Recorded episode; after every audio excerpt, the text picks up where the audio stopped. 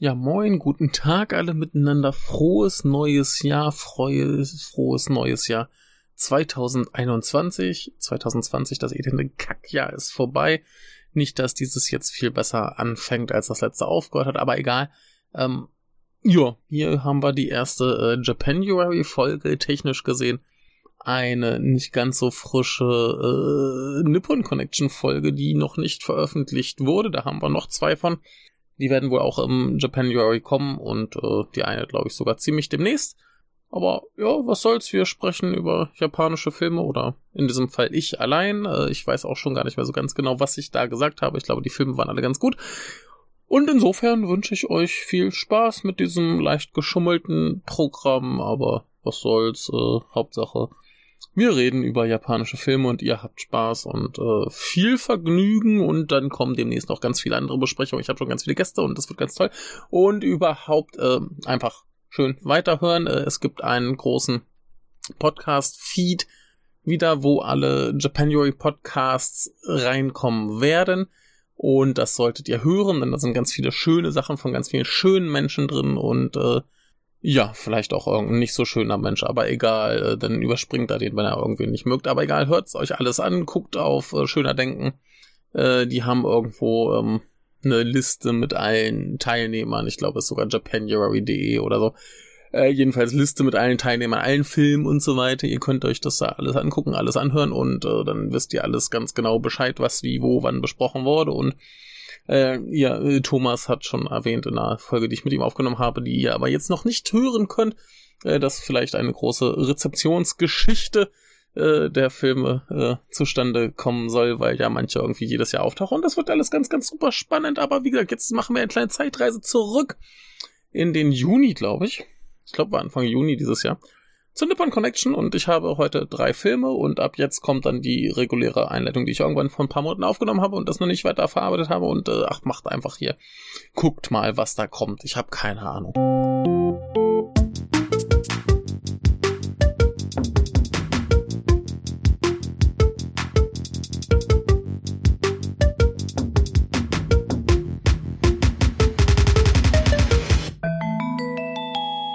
Nippon Connection Japanisches Filmfestival online. So, hallo und herzlich willkommen zu einer weiteren äh, Nippon Connection ähm, Nachbesprechung. Ich habe es beim letzten Mal schon gesagt. Ich habe übrigens beim letzten Mal vergessen zu erwähnen, wer ich bin. Ich bin Michael. Ähm, sehr irritierend. Ich bin schon gar nicht mehr gewohnt, dass ich mich irgendwie in meinem eigenen Podcast vorstellen muss, weil ich davon ausgehe, dass die Leute, die das hören, mich sowieso kennen und ach, einfach vergessen. Egal. Hallo, Michael, äh, herzlich willkommen, falls ihr diesen Podcast noch nicht kennt. Ihr könnt ihn gerne äh, weiterhören. Wir haben über sehr, sehr viele andere japanische Filme geredet, auch über andere Filme. Und äh, ja, wir sind schon weit hinter der Nippon Connection. Ich habe aber noch acht Filme äh, nachzuholen, die ich noch nicht besprochen habe. Und ähm, ja, ich werde mal schauen, wie viel ich heute schaffe. Denn beim letzten Mal habe ich ganz optimistisch gesagt, ja komm, ich mache fünf. Und nach zwei dachte ich mir, äh, eigentlich ist das eine gute Länge für eine Folge. Also wir gucken mal, wie weit wir heute kommen. Äh und äh, mal sehen, vielleicht zwei, vielleicht drei. Aber ich denke viel mehr. Wobei jetzt werden gleich die Besprechungen kürzer. Ähm, gerade beim ersten Film, den ich heute habe. Tamaran Saka. Also der Tamaran Hill. Äh, der ist schon so ein bisschen in seiner Machart nicht so gut dafür geeignet, dass man den äh, lange Zeit nach dem Sehen noch besprechen sollte, könnte, was auch immer. Ähm, aber ich probier's mal. Und zwar ist das erstmal ein Film von einem Regisseur namens Tadasuke Kotani. Der ist noch verhältnismäßig jung, der wurde in Osaka geboren und hat äh, Malerei und Film studiert. Und äh, das merkt man, glaube ich, in diesem Film auch ganz gut. Und ähm, der hat schon ein bisschen was anderes gemacht. Das kenne ich aber alles nicht. Zum Beispiel Lullaby, äh, Good Girl und The Cats That Lived a Million Times. Ähm, keine Ahnung, jedenfalls äh, habe ich auf Twitter irgendwo jemanden gesehen, der diesen Film äh, sehr gut fand oder zumindest sehr interessant fand und auf der Nippon Connection Seite ähm, so von dem Bild und Trailer und so sah das alles schon sehr äh, nach so ein bisschen Arthouse Kunstfilm aus, schwarz-weiß, da ist erstmal so ein Bild von einem Mädchen, äh, das in einem Fluss liegt und ich habe dann sehr lange auf dieses Bild warten müssen. Ähm, ich äh, werde einfach mal die, die Handlungs, äh, wo ist hier gerade, ich habe noch den Trailer laufen und ich sehe natürlich, dass äh, ein sehr toller Schauspieler mitspielt, nämlich äh, Kanji Fudutachi, den wir aus vielen kleinen Rollen kennen, äh, mir vor allem im Gedächtnis geblieben aus äh, Low Life Love, wo er den bösen Kommerz-Regisseur äh, spielt, aber die Hauptrolle hier spielt Hinako Watanabe, wo ich aber, glaube ich, die hat, glaube ich, noch nicht viel gemacht. Nein, die hat diesen einen Film gemacht. Äh, das macht sie aber ganz gut. So, und jetzt werde ich einfach mal in diese Zusammenfassung von der Nippon Connection Seite äh, verlesen. Ich war ja dieses Jahr sehr kritisch mit der Nippon Connection Seite. Äh, der ist übrigens hier gelabelt als Drama, Familie, experimental. Das, würde ich sagen, trifft's ganz gut. Jedenfalls heißt es hier, Hinako comes across the novel Tamaran Hill and immediately start, ah, das ist ja Englisch, ach, ich lese jetzt nicht Englisch, also sie findet dieses Buch Tamaran Hill und sie liest es und ist sehr äh, erfreut davon, denn Tamaran ist das Lieblingsschimpfwort ihres Vaters. Das kann man immer sagen, wenn irgendwas sehr anstrengend und mühselig ist. Bäh, kein Bock mehr. Na so, dann kann man Tamaran sagen. Das äh, wird in diesem Film sehr oft gesagt und hier heißt es jetzt, dass sie sich vorstellt, in dieser Geschichte zu sein und äh, ja, sie trifft dann auch den tatsächlichen Autoren des Buchs, so wenn ich das richtig verstanden gibt es dieses Buch auch. Und ähm, der Film mischt dann, wie es hier heißt, äh, die Geschichte mit so kleinen, ja, so, so Essayartigen Episoden und das eben mit diesen Auszügen aus dem Buch, die äh, mal verlesen werden, mal wie bei einem äh, Hörspiel oder Hörbuch von, naja, Hörspiel von verschiedenen Rollen verlesen werden, wobei wir dann aber jetzt zum Beispiel gibt es Episoden, wo ein, ein junger Mann äh, Schallplatte hört und dann mit seinem Vater über diese Musik redet. Und wir sehen dann quasi ein, zwei, drei Minuten nur den Plattenspieler, wie er läuft, wie die Platte sich dreht und äh, lauschen dem Gespräch. Und das ist alles sehr, sehr schön inszeniert, sehr, sehr schön gemacht.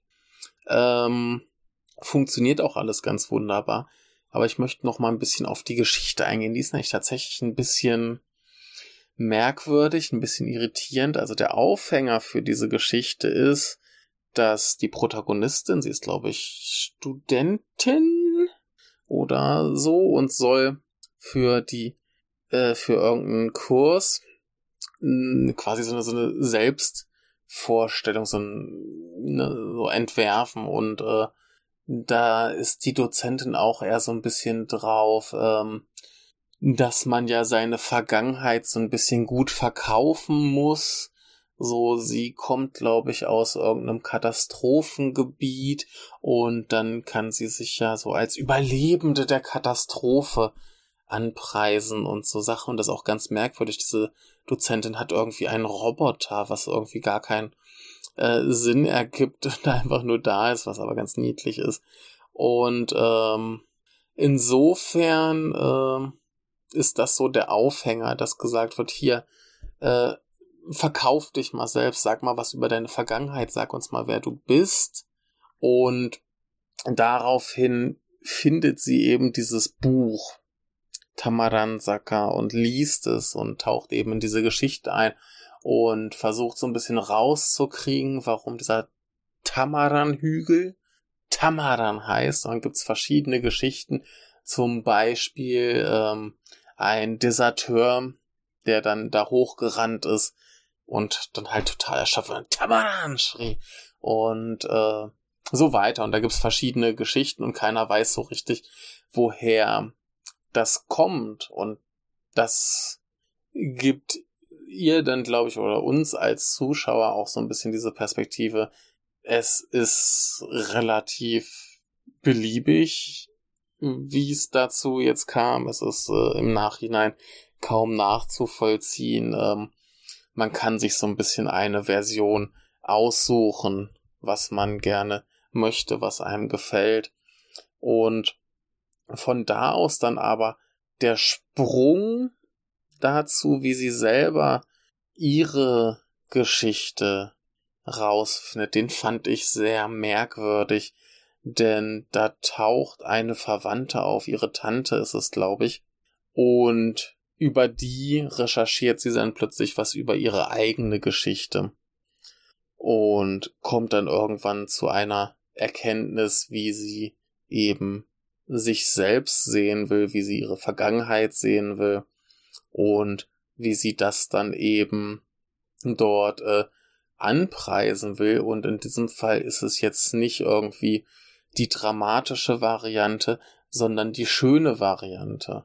Und ja, die Botschaft des Films ist so ein bisschen, leg dir doch deine Vergangenheit aus, so dass du dich damit wohlfühlst. So, das ist das, was ich da so rauslesen konnte und das ist äh, sehr schön gemacht. Ich glaube, es soll in Tokio spielen, weil ich habe mal auf Google Maps geguckt, wo dieser Tamaran-Saka ist. Der muss irgendwo in äh, Saitama sein. Das ist ja so eine Au Stadt außerhalb von Tokio, wo dann die ganzen Leute wohnen, die in Tokio arbeiten, sich aber nicht leisten können, dazu wohnen und dann halt pendeln. Und ich glaube, da irgendwo ist der. Äh, aber ein paar Szenen sahen derb nach Osaka aus. Also war ich mir jetzt nicht sicher, ob er jetzt vielleicht nicht den Film teilweise in Osaka gedreht hat und einfach gesagt, ja, aber Saitama. Äh, keine Ahnung. Fand ich ganz niedlich. Ähm, die Schwarz-Weiß ist ein bisschen, weiß ich nicht, also äh, hat halt so seinen, seinen Charme. Passt ein bisschen zum eher äh, arthausigen, schlauen Film, der er sein möchte. Ähm, ja, kann man auch prätentiös nennen, aber äh, ich fand's ganz hübsch, hat ganz gut funktioniert. Der Film war dann halt in vielen Szenen nicht so azi-fazi, wie es dann vielleicht gedacht hätte. Aber das ist ja auch okay. Also, ich kann dem generell nicht viel anprangern, außer dass dieser Sprung in der Geschichte irgendwann so ein bisschen komisch war, weil plötzlich das Buch irgendwie gar nicht mehr so richtig interessant war. Dann war plötzlich die Tante und, hä, warum sind wir jetzt hier? Das fand ich so ein bisschen holprig. Aber prinzipiell ist es halt ein schöner Film. Man kann eigentlich sagen, es ist ein Coming-of-Age-Film. Irgendwie eine junge Frau versucht, ihre Vergangenheit zu verstehen. Die Mutter ist, glaube ich, tot. Der Vater ist so ein bisschen kruder Typ, der immer komische Wörter zum Fluchen benutzt. Und sie versucht es dann halt so zu erörtern, wo sie herkommt, eben mit über diese Schiene des Buches, wo sie versucht rauszukriegen, wo jetzt der Name des Hügels herkommt. Und ja, eben dieses Forschen nach Vergangenheit, vielleicht übertragen von Forschen des Namens des Hügels auf Forschen über die eigene Vergangenheit übertragen und dann eben die Lehre daraus ziehen, das so zu machen, dass man sich dabei wohlfühlt oder so. Kann sein, vielleicht liege ich auch total falsch, jedenfalls ein. Recht schöner Film, der hat mich jetzt nicht komplett umgehauen, ich war aber auch wieder äh, ziemlich müde, als ich den gesehen habe, also das ist dann bei so einem ähm, Film mit Minimaltempo, der geht aber übrigens auch nur 86 Minuten, also ähm, aber trotzdem ist es alles sehr ruhig, sehr langsam inszeniert, äh, viele lange Einstellungen, dann halt schöne Bilder. Ich meine, ich kann auch genießen, wenn sich so eine Schallplatte dreht und einfach Leute reden. Aber Ähm, es ist jetzt nichts, was dich irgendwie auf der, auf der äh, Sofakante hält und du dann Fingernägel kauen da so, mein Gott, wie geht's jetzt weiter? Sondern es läuft so vor sich hin. Die wirklich äh, ein bisschen expressionistischeren Bilder, wie es halt äh, in dem Vorschaubild vom Trailer hatten, wo sie da in dem Fluss liegt. Das kommt relativ spät. Äh, muss man lange drauf warten. Ich hätte gehofft, dass der ganze Film ein bisschen mehr so diese, diese traumartige Qualität hat. Ähm, hat er nicht, aber das ist okay und es ist ein, ein guter Film. So, kommen wir zum nächsten. Das ist einer der Filme, die hier auf der Nippon Connection Seite das äh, die Schublade Comedy bekam, dazu noch Mockumentary und äh, das tatsächlich auch verdient hat. Und zwar geht es um Extro, ähm, einer Mockumentary über Extras von Naoki Mudahashi.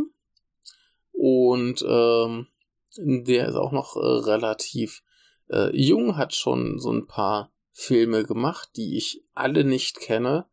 Und ähm, es geht quasi ja um Extras in einem Film. Also es gibt hier ein, ein, ein Studio, das heißt Warp Station Edo. Äh, ich würde jetzt spekulieren, dass es in Kyoto ist, denn Kyoto ist ja eigentlich der Drehort für die historischen Sachen. Und jedenfalls ist da ein, äh, wie ich hier lese, 64-jähriger äh, äh, Zahntechniker. Der heißt Haginoya und der ist schon seit etlichen Jahren äh, Statist. Also extra Statist auf Deutsch. Und ähm, der möchte halt gern irgendwie einmal einen Film machen wie Steve McQueen und das heißt für ihn, er möchte einmal einen Feuerwehrmann spielen. Und äh, für ihn ist das auch okay, wenn er diese Rolle als Statist spielt. Er möchte nur einmal in einem Spielfilm ein Feuerwehrmann sein.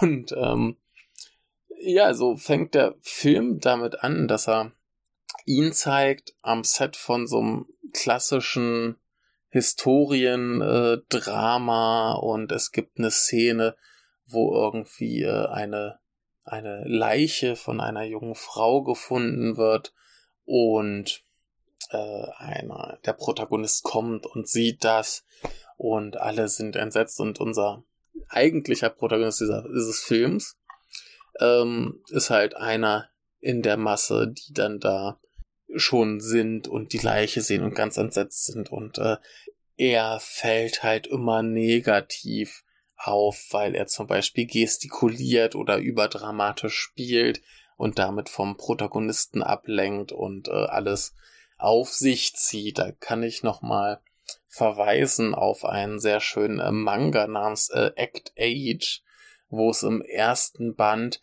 auch eine ähnliche Szene gibt. Ähm, das ist auch ein, ein Film über eine Schauspielerin. Äh, wir haben es in unserer Geburtstagsfolge besprochen, denn Jan Lukas ist ganz großer Fan davon. Und ich finde es, soweit ich es gelesen habe, auch sehr gut. Und da haben wir ein bisschen drüber geredet. Und im ersten Band, da ist quasi unsere Protagonistin gerade Schauspielerin geworden, hat so ein Casting äh, gewonnen. Und äh, sie ist am Set auch von so einem Historienfilm. Und da will ein Samurai gerade ein junges Mädchen töten. Und weil sie äh, nur Method Acting kann, äh, versucht sie dann natürlich instinktiv diesen Mord zu verhindern und ruiniert die Szene oder sie äh, bricht halt zusammen und heult und ruiniert damit die Szene. Und hier ist es so ähnlich. Also entweder äh, bricht er auch zusammen und nein, nein, es kann nicht sein. Oder äh, einmal macht er irgendwie so eine Fingerpistole, ganz merkwürdig. Und all so Sachen. Also ja, hier ist es so, unser, unser Darsteller versucht bewusst irgendwie aufzufallen und ruiniert damit eins, ein ums andere Mal die Szene und äh, so weiter. Und jetzt könnte man halt denken, dass dieser Film einfach so nach und nach darauf aufbaut und vielleicht so ein paar Episoden erzählt, ähm, wie er das quasi, wie er sich in diesem Statistendasein entwickelt, zum Beispiel auch äh, als Vorbereitung für diese Szene gibt es einen Moment, wo ihm seine Rolle zugewiesen werden soll und das Problem ist aber, dass er einen Bart hat und nun aber die Rolle, die er da spielt, kein Bart haben darf. Ich glaube, er sollte, äh, er sollte Händler oder Farmer oder sein und jedenfalls das, was er sein sollte, hatte in dieser Zeit damals halt, die Leute hatten keine Bärte. Und dementsprechend, ich glaube, er sollte irgendwie Händler spielen, die haben keine Bärte und dann wurde er zum äh, Farmer umgebaut oder so, weil die halt äh, Bärte haben durften und da hat er auch schon große Ärger für Ärger, weil er sich einfach nicht rasieren wollte und so weiter und so fort. Jedenfalls äh, dachte ich, dass wir jetzt quasi dieser Figur weiter folgen und vielleicht eine Entwicklung sehen, dass er vielleicht auch mal sein Statistendasein ernster nimmt. Und da gibt's auch noch später eine Szene, wo das sehr ernst wird, wo er dann da sitzt und irgendwie stundenlang singen muss, weil die Hauptdarsteller ihre Szene nicht geschissen kriegen. Und ähm, wieder denkt man, das geht jetzt so weiter und es gibt eine Entwicklung und zum Schluss schafft das ein Feuerwehrmann zu spielen. Nur sagt der Film dann irgendwann, äh, boah, leckt mich am Arsch. Wir äh, haben jetzt plötzlich einen, einen Drogendealer, der hier als Statist irgendwie aufgefallen ist.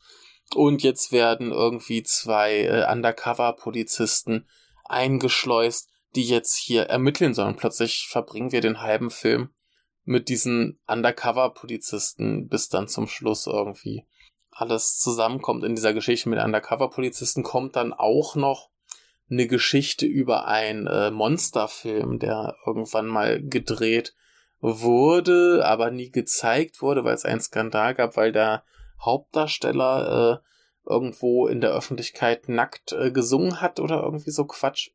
Und so, so, so gibt's dann halt komplett zusammenhangslose Geschichten, die dann irgendwie im großen Finale mehr oder minder zusammenkommen und alles so halbwegs zufriedenstellend äh, gelöst wird. Und ja, ich weiß nicht, ob das jetzt die schönste, eleganteste Art war, diesen Film zu erzählen, weil ich mir da halt irgendwann doch dachte, so, was ist denn jetzt eigentlich mit unserem, mit unserem Statisten? Wo ist denn der jetzt hin? Äh, was soll das alles? Und äh, war so ein bisschen irritiert, weil wir halt, wir, weil, weil da so ein bisschen die Stringenz fehlt. Aber das ist eben alles sehr spaßig, sehr vergnüglich. Die einzige Komödie, nee, ja doch, eigentlich die einzige Komödie, die ich jetzt auf der Nippon Connection dieses Jahr gesehen habe, die wirklich Komödie war. Und der Film äh, beginnt und endet ganz wunderbar, weil wir Interviewszenen mit äh, Obayashi bekommen, der nochmal über sein Verhältnis zu Statisten redet und sich darüber auch dieser Titel ableitet, weil er da voller Liebe über diese Extras redet und über ihre Bedeutung für den Film spricht und sagt so, sie sind die eigentlichen Maestros des Films. Und deshalb sollte man sie nicht Extras, sondern Extros nennen quasi. Als Mischung aus Extra und Maestro. Und äh, ja, allein für diese zwei kleinen Interviewsegmente vorn und hinten, ähm, wo der gute Obayashi noch mal kurz vor seinem Tod eine kleine, einen kleinen Auftritt hatte. Äh, schon allein dafür lohnt sich und der eigentliche Film wirkt, der ist sehr vergnüglich, sehr spaßig, äh, nett gemacht und äh, diese beiden Undercover-Polizisten sind auch großer Spaß, weil die halt auch nur Blödsinn machen, die gehen auch noch zu Schauspielunterricht und also Quatsch. Und es ist ein schöner, kleiner Film, der eigentlich nichts so richtig falsch macht, der jetzt ein bisschen, bisschen unrund läuft, aber äh, das fand ich absolut zu verschmerzen. Also, wenn ihr, wenn ihr irgendwie die Chance habt, den zu sehen, bei dem könnte ich mir auch sehr gut vorstellen, dass der bei Third Window Films irgendwann kommt. Denn ähm, die hatten auch schon mal einen ähnlichen Film. Der hieß, wie hieß der? Ah, es war auf jeden Fall ein Film über auch so Statisten, aber dann eher die äh, Schwertkampfstatisten, die dann eben reihenweise umgebracht wurden äh, in den ganzen Samurai-Film. Ähm, ich muss jetzt gerade mal nachgucken, wie der heißt. Der ist auf jeden Fall auch sehr, sehr schön und zelebriert auch dieses, ähm, dieses ganze äh, Statistending sehr gut und äh, zeigt auch sehr schön die Problematik äh, mit Modernisierung des ganzen ähm, Schwertkampffilms, weil da irgendwann einfach die äh, ja die die die falschen Schwerter gegen so bunte Plastikdinger ausgetauscht werden, wo dann quasi hinterher das Schwert äh, digital eingefügt wird und äh, auf der Seite von von äh, Rapid Eye Movies finde ich ihn gerade gar nicht. Das ist ja ein Ding. Ähm, wie hieß er denn? Wie hieß er? Moment. So, äh, ich hab's gefunden. Es ist äh, Uzumasa Limelight von äh, Ken Ochai. Und ähm, ja, äh, ganz toller Film, wie bei äh, Third Window Films erschienen auf DVD und Blu-ray. Äh, wer Bock auf sowas hat, der möge sich auch den angucken. Ähm, denn der ist wirklich schön und zeigt halt so ein bisschen so die alten Leute, die vielleicht damals mit äh, Kurosawa gearbeitet haben, die jetzt äh, so ein bisschen Probleme haben mit der äh, modernen äh, Filmemacherei und das ist ganz schön und äh, wunderbar. Hm. Kommen wir zum nächsten Film. Das ist äh, Makuko. Und zwar geht es hier um einen äh, Fünftklässler, der ein außerirdisches Mädchen trifft. Und zwar äh, das ist ein ganz normaler Schüler und irgendwann kommt eine neue Schülerin in seine Klasse und wie er zu seinem Entsetzen feststellen muss, geht, äh, geht die nicht nur in seine Klasse, sondern wohnt auch noch bei ihm zu Hause, weil die, glaube ich, ein ähm, äh, Badehaus, Hotel oder irgendwie sowas haben. Und äh, eben ihre Mutter dort als Angestellte arbeitet und dementsprechend da auch wohnt und sie dann eben auch dort einzieht. Und ähm, ja, der Film ist von einer jungen Regisseurin aus Nagano. Sie heißt Keiko Tsuruoka und äh, hat eben auch äh, während ihrer Uni-Zeit schon Filme gemacht. Äh, was sie so gemacht hat, kenne ich alles nicht. Das heißt zum Beispiel The Town of Wales oder My First Love oder Lingering Memories. Äh, alles nicht gesehen. Das hier ist aber zumindest äh, kein ganz kleines Ding. Ich sehe gerade, wird von Nikatsu vertrieben weltweit. Also schon ein bisschen, steckt irgendwo ein bisschen Kohle hinter. Und äh, die Hauptrolle spielt äh, Hikaru Yamazaki, der schon ein bisschen was gemacht hat, obwohl er noch sehr jung ist. Und zwar, was hat er gemacht? Midsummer's Equation kenne ich nicht. Äh, Resha Sentai Choka Returns, ah, okay. So, keine Ahnung, Strawberry Song.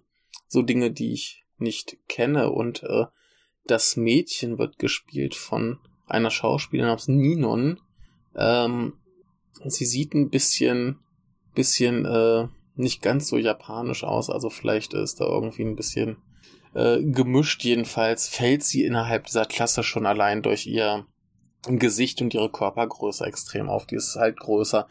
Sie hat so ein bisschen äh, andere Gesichtszüge und äh, das hilft, glaube ich, für diese Rolle enorm. Und äh, das Ding ist halt, wie sie ist ein Alien, das ist jetzt kein großer Spoiler, das ist relativ früh klar.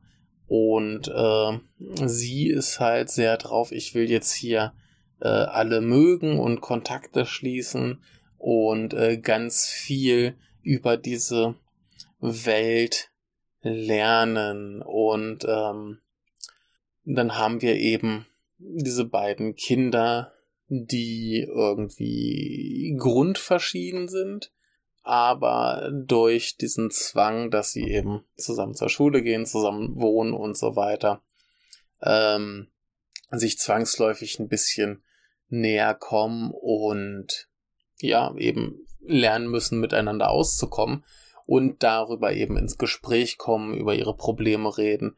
Und äh, das Entscheidende für diesen Film ist, das muss ich jetzt soweit spoilern, aber wer weiß, ob ihr diesen Film je zu sehen kriegt. Und das äh, ist halt der Punkt, wo ich sagen würde, das macht's den Film, macht den Film interessant. Es äh, ist jetzt nicht einfach nur eine Coming-of-Age-Geschichte, sondern der entscheidende Punkt, der Gegensatz, der hier ist, ist, dass unser Protagonist, ähm, der möchte halt gerne, dass sich eigentlich nichts verändert. Das soll alles bleiben, wie es ist. Und unser Alien-Mädchen, das kommt nun von einem Planeten, wo sich eigentlich nichts geändert hat, bis dann irgendwann ein Meteorit einschlug und dafür sorgte, dass sich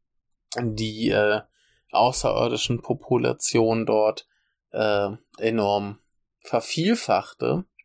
Das Problem ist aber, dass die von sich aus halt eigentlich nicht sterben und jetzt aber dann halt durch die Überpopulation entschieden werden muss, okay, irgendwer muss sterben.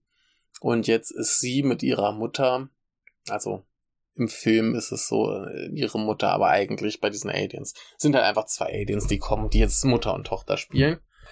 Und ähm, ja, die wollen jetzt eben lernen über Tod und Vergänglichkeit und das Leben und dieses mit der Vergänglichkeit, das ist ja, äh, das ist Wabi Sabi. Lasst mich jetzt nicht lügen. Ähm, genau, das ästhetische Konzept von Schönheit und Vergänglichkeit, äh, Zen-Buddhismus und so weiter und so fort. Und das ist ja nun tief in der japanischen Kultur verankert. Deshalb finden sie ja diese äh, Kirschblüten so wundervoll. Deswegen äh, ja, wird immer auch in vielen Geschichten, wenn am Ende die jungen Menschen sterben, äh, das als sehr schön empfunden, weil es eben ja auf der auf dem Höhepunkt ihres Daseins sterben sie und äh, man sieht ihnen nicht zu, wie sie halt verfallen und so weiter und so fort. Und insofern ist das halt ein ganz elementares Ding in der japanischen Kultur. Und ja, so haben wir jetzt dieses Mädchen, das total fasziniert ist von diesem Konzept, dass Dinge sterben und irgendwann eben nicht mehr sind. Und ja, sie findet das ganz aufregend und spannend und dieser Junge, der hat halt ein Riesenproblem damit, dass zum Beispiel sein Vater irgendwie eine neue äh, Liebschaft hat, dann wird irgendwann äh, bei denen irgendwie im, im, im Hotel da irgendwas angezündet, Riesenproblem und so weiter und so fort. Und da gibt es halt ganz, ganz viele Dinge, die sich in seinem Leben ändern und er will das nicht. Und jetzt lernt er eben über diese Bekanntschaft mit dem Alien, dass es total okay ist, wenn sich Dinge verändern. Und äh, ja, das ist ein, sehr schöner, kleiner Film. Ähm, ich hatte eigentlich auch wieder ein bisschen mehr Humor erhofft. Äh, ich glaube, die witzigste Szene war, wenn er irgendwann der Junge mit seinem Vater zusammen ist und äh, die über so ein paar Sachen reden, unter anderem auch über äh, Haare am Geschlechtsteil. Und äh, ja, dem Jungen wachsen halt die ersten und er fragt also seinen Vater, ey, sag mal, ist das eigentlich normal? Und lässt irgendwie die Hose runter. Und dann lässt der Vater die Hose runter und sagt so, ey, guck mal hier, ist alles voll und guck mal, wie scheiße das aussieht. Und der Junge ist total angeekelt. Und plötzlich kommt dann die Mutter rein und sieht eben die beiden nebeneinander stehen mit runtergelassener Hose. So. Ja, niedliche Szene, bisschen lustig, aber der ganze Film an sich ist halt schon deutlich ähm, melancholischer, dramatischer, eben auch dieses äh, Schicksal der Aliens, die ja eigentlich dann genau das hatten, was der Junge gerne wollte, nämlich dass sich eigentlich nichts verändert und die jetzt aber mit Veränderung zum ersten Mal konfrontiert sind und eben lernen müssen, dass das vielleicht auch was Gutes hat, vielleicht auch was Schönes hat. Und ja, es ist halt ein netter, kleiner Film, der für mich jetzt keine großen Erkenntnisse brachte.